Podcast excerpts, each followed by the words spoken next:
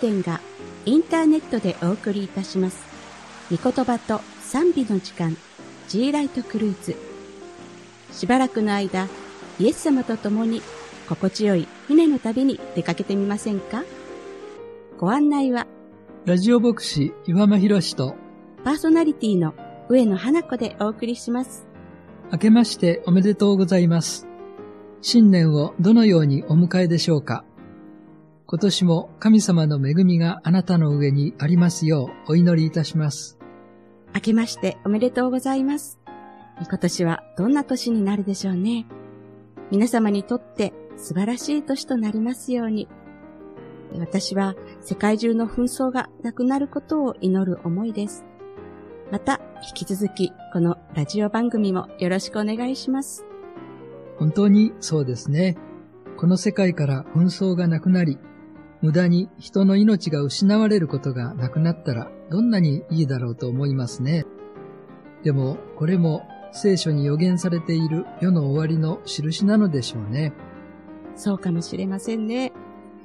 争いが何か良いものを生むことはないです。国と国もそうですが、私たち個人個人の平和をも考え、愛の生活を送りたいと願います。今年のお正月は慌ただしかったですね。はい。カレンダーの巡り合わせで、昨年12月31日が日曜日、今年1月1日が月曜日でしたから、年末感謝礼拝を捧げて、翌日元旦礼拝を捧げるという日程でしたね。統計を調べてみると、6年前と13年前にも同じパターンがあり、6年か7年に一度そのような巡り合わせになるようです。説教に立つのが2日続くというのは、牧師にとってちょっときついですね。そうですよね。迎える信徒さん側も感謝したと思ったら、新年に新たな思いを馳せるという意味では、心の切り替えも難しいですが、何より牧師先生は2日続けて説教の準備をなさいますから、本当に大変ですね。そうなんですよね。でも、牧師の命は説教にあると誰かの本で読んだことがあります。確かにその通りだと思いますから、骨身を惜しまず説教準備に打ち込みたいものだといつも思っています。さすが。長年の経験の中でも、苦労や感謝、いろいろと経験されているでしょうから、命をかけて神様からの言葉を取り継いでくださるのですね。そのような思いの先生のお体も魂も神様の守りの中ご奉仕できますようお祈りします。ありがとうございます。はい。それでは今回のプログラムをご紹介しましょう。今回はそのものズバリ、新年というテーマでお送りします。ここで音楽をお聴きいただきます。最初の一曲は、ノアで、主の前にをお送りします。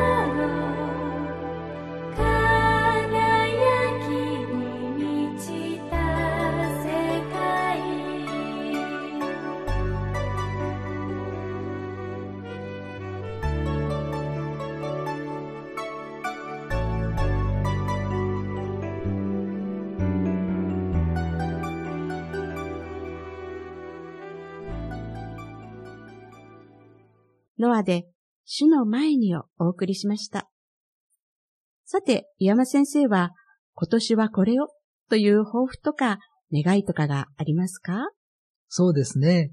今年は江戸で言うと辰年ですね。もともと中国から伝わった十二支は、クリスチャンや教会と直接関係はありませんが、私は当年とって72歳、年男なんです。体力的には老化が進みつつありますが、霊的には竜のように力強く登るような年でありたいと願っています。全然関係ない話ですが、中日ドラゴンズファンでもありますからね。上野さんは今年の抱負はいかがですか？そうですね。昨年秋からリワークセンターというところに通い始めたんですけれども、健康の管理と適切な職に就くことができるようにと取り組み始めましたが、課題が落ち込んだり具合が悪い時にどうしたら元気が出てくるかということなんですね。うん、自分の元気のもと、嬉しいのもとを発見していきたいですね。そして、それらを楽しめる心になっていけたらと願っています。そうですね。神様は最善をなしてくださる真実なお方だと信じます。上野さんの願いが、この真実な神様の御手によって実現しますようにとお祈りしています。ありがとうございます。はい。本当にたくさんの方にお祈りいただいて支えていただけている私は幸せ者だなと思います。神様と共に一歩一歩進みたいです。はい。それでは、ここで2曲目の音楽をお聴きください。箱舟で安らぎ。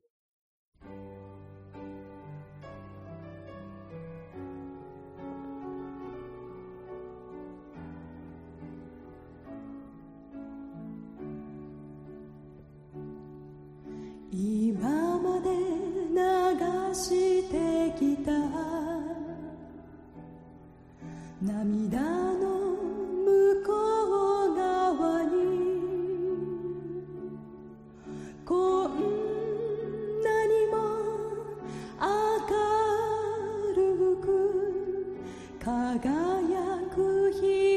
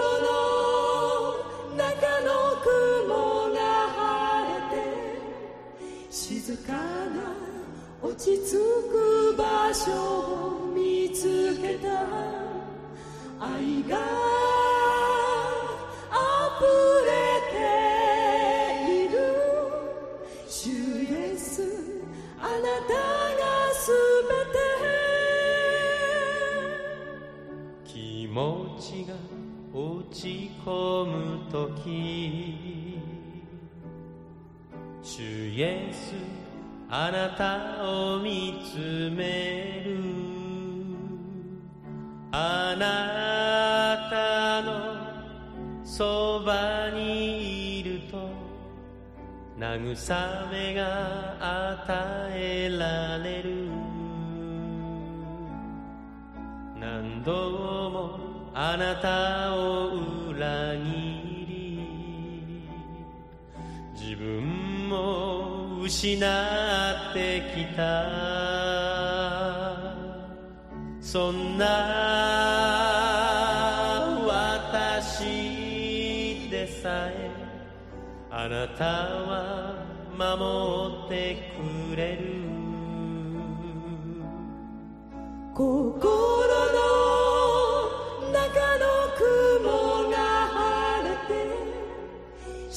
かな落ち着く場所を見つけた。愛が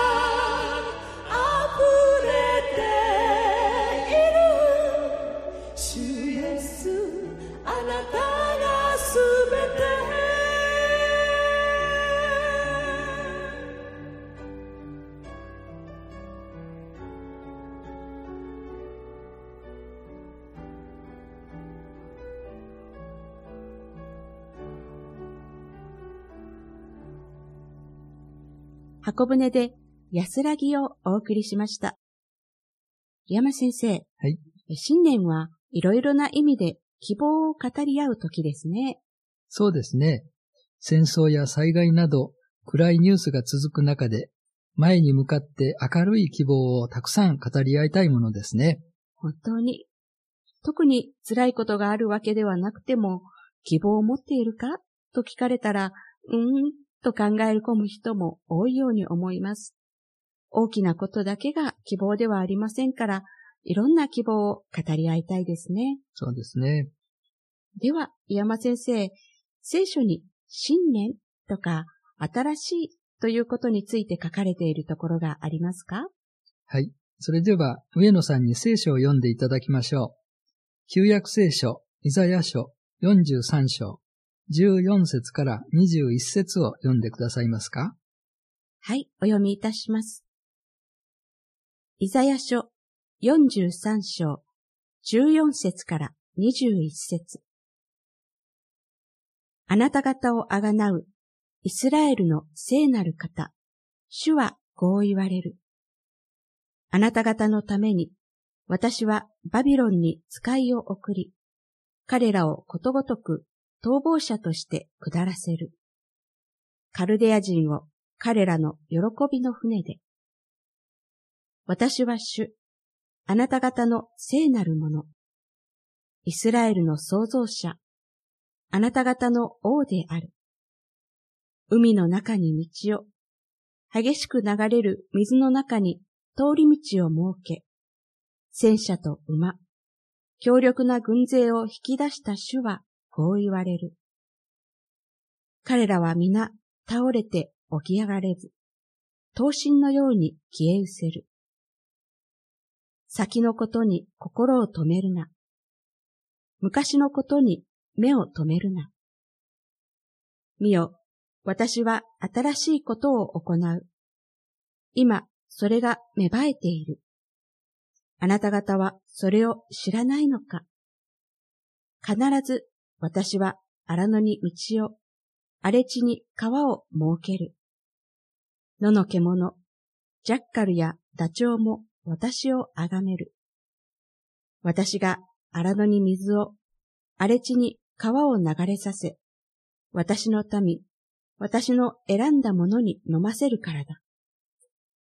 私のために、私が形作ったこの民は、私の栄誉を述べ伝える。井山先生にお話ししていただく前に、ここで3曲目の賛美をお送りしましょう。森重昇さんで、約束の旅路。お聴きください。「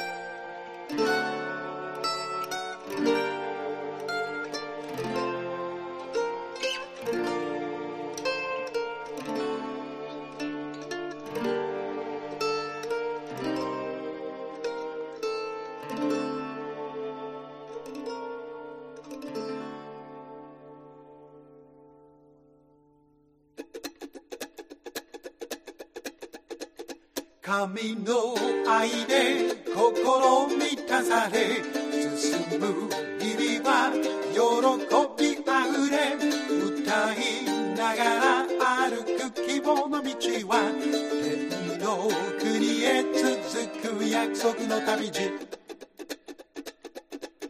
神の愛で心満たされ進む日々は喜びあふれ歌いながら歩く希望の道は天の国へ続く約束の旅路。思い出す優しいイエスの愛の御業を。罪に沈む私を引き上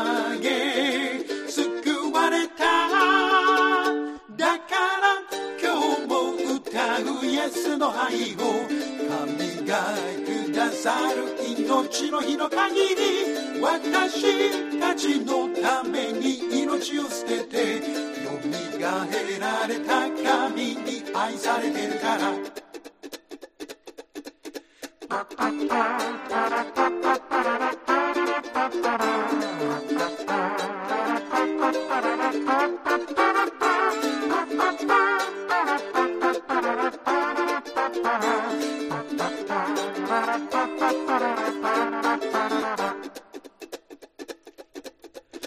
私たちは皆羊のようにさまよい自分勝手な道に向かっていった。しかし神は私たちのすべての咎をイエスに負わせたこれが神の愛彼は苦しんだが口を開かない。売場に惹かれゆく。子羊のように私たちの背きの罪のためにイエスは差し通され砕かれた彼の懲らしめと打ち傷によって私たちの罪は許された。思いだそう優しい。やつの愛の見業を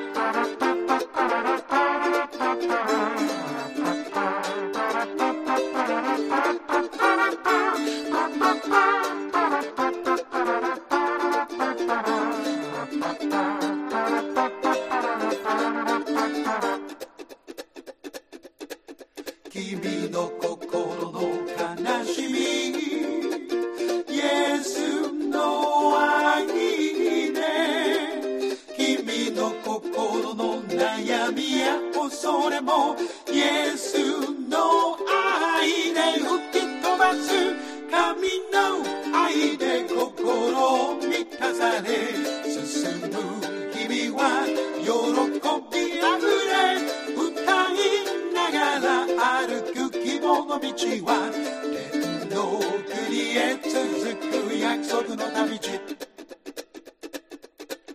君の心の憎しみ。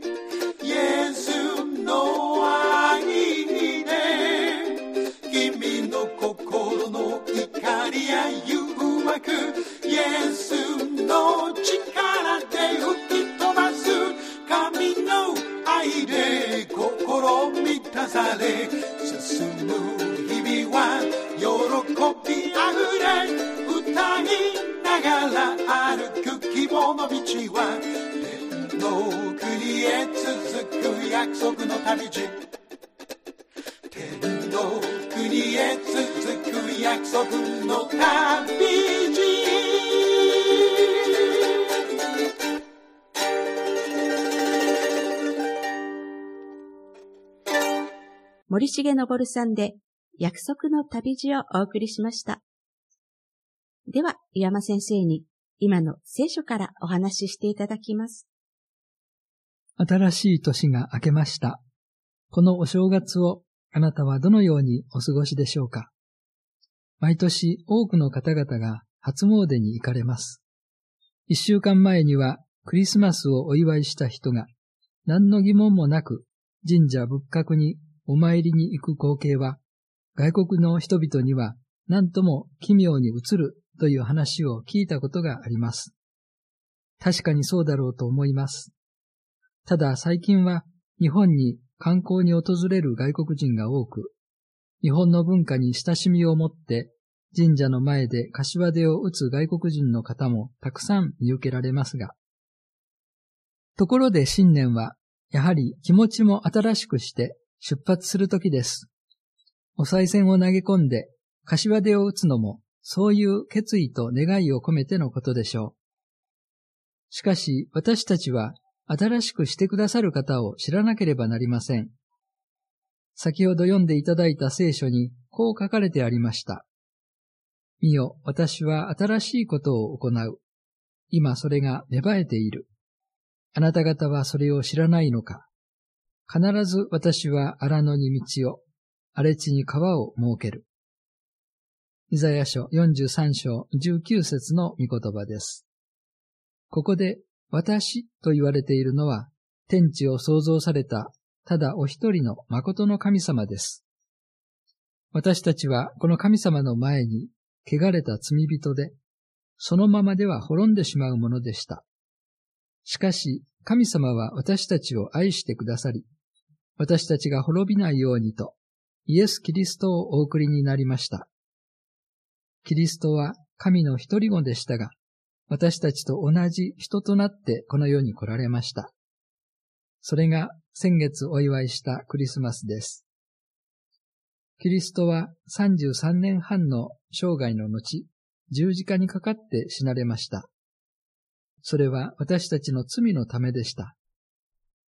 罪とは何でしょう？人のものを盗むとか、人を傷つけるとかいう犯罪のことだけではありません。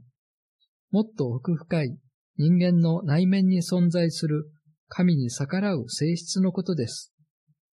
神様に背を向けて自分勝手に生きてきた私たちの生き方そのものが罪なのです。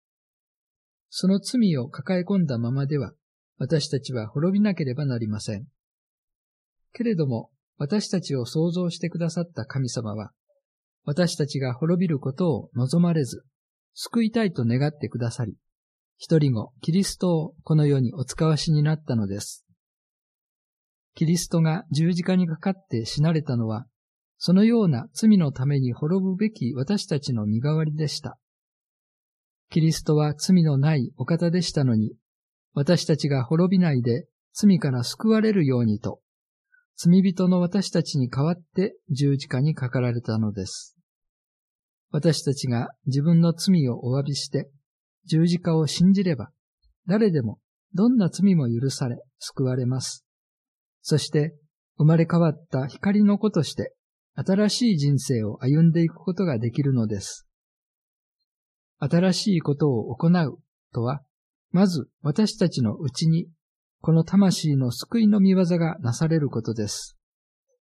これは目があっても見ることができず、手があっても救うことができない偶像には到底できないことであり、誠の神様だけが成し得ることなのです。年が改まりました。けれども私たちの魂がキリストによって新しく作り変えられる見業がなされてこそ、真に新しくなります。あなたは本当に新しくなりたいと願われますか？それならぜひキリストのもとにおいでください。そして、うちになされる新しい見業を体験してください。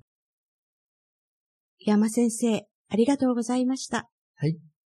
今日の御言葉で改めて思いを巡らせたのは、荒野、荒れ地という言葉でした。なかなか私たちの生活の中でそのような景色に出会うことはありませんので、想像しにくいですが、水も植物も育たないようなところに神様は新しいことを行われ、それはもう芽生えているんですね。人生の中で行き場も方向もわからないようなところにいるような気持ちになることもあるかもしれません。でも、神様はもう芽生えさせて、その荒れ地に川を流される方。この救いこそ希望ですね。新しい年、私もこの希望に行きたいと思いますし、番組をお聞きの皆様も神様によって作り変えられ、希望に生きられることを願います。さあ、今日も終わりの時間が近づいてきました。最後の賛美です。米田博さんで、大きな神の愛の中にお送りしましょう。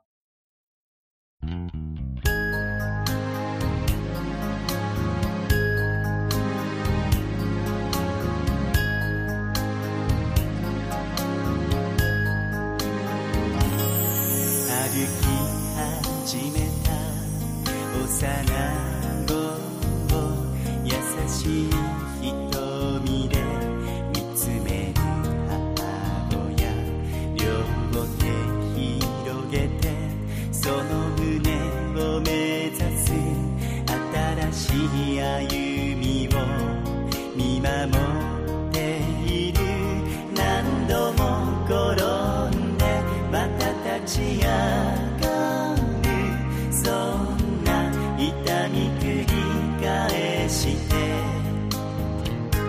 そして確かな歩みを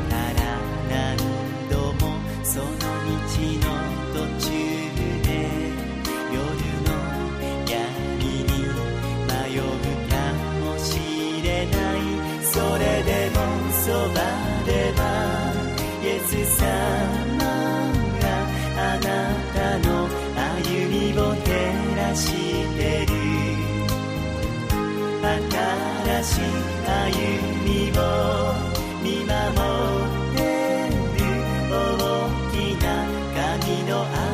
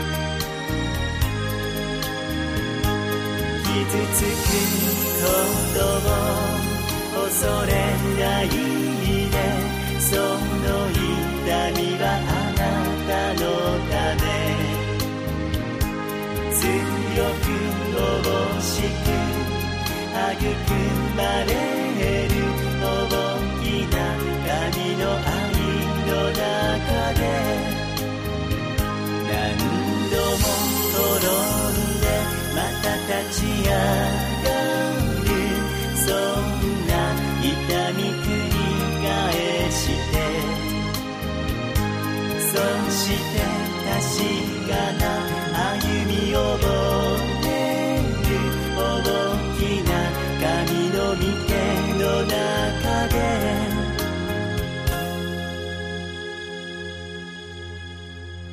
大きな神の愛の中で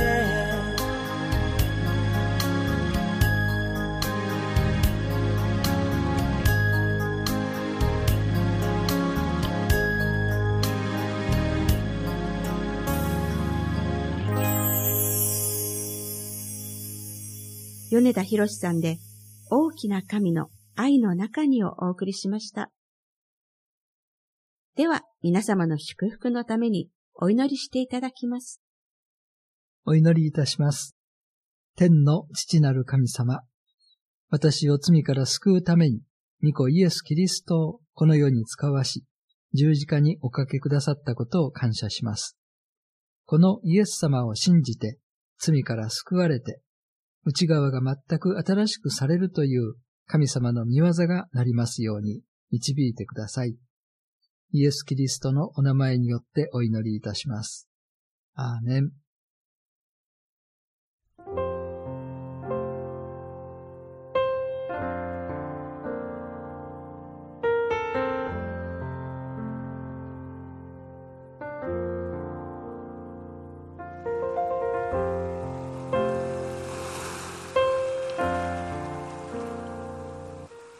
皆さん、今回はいかがでしたか？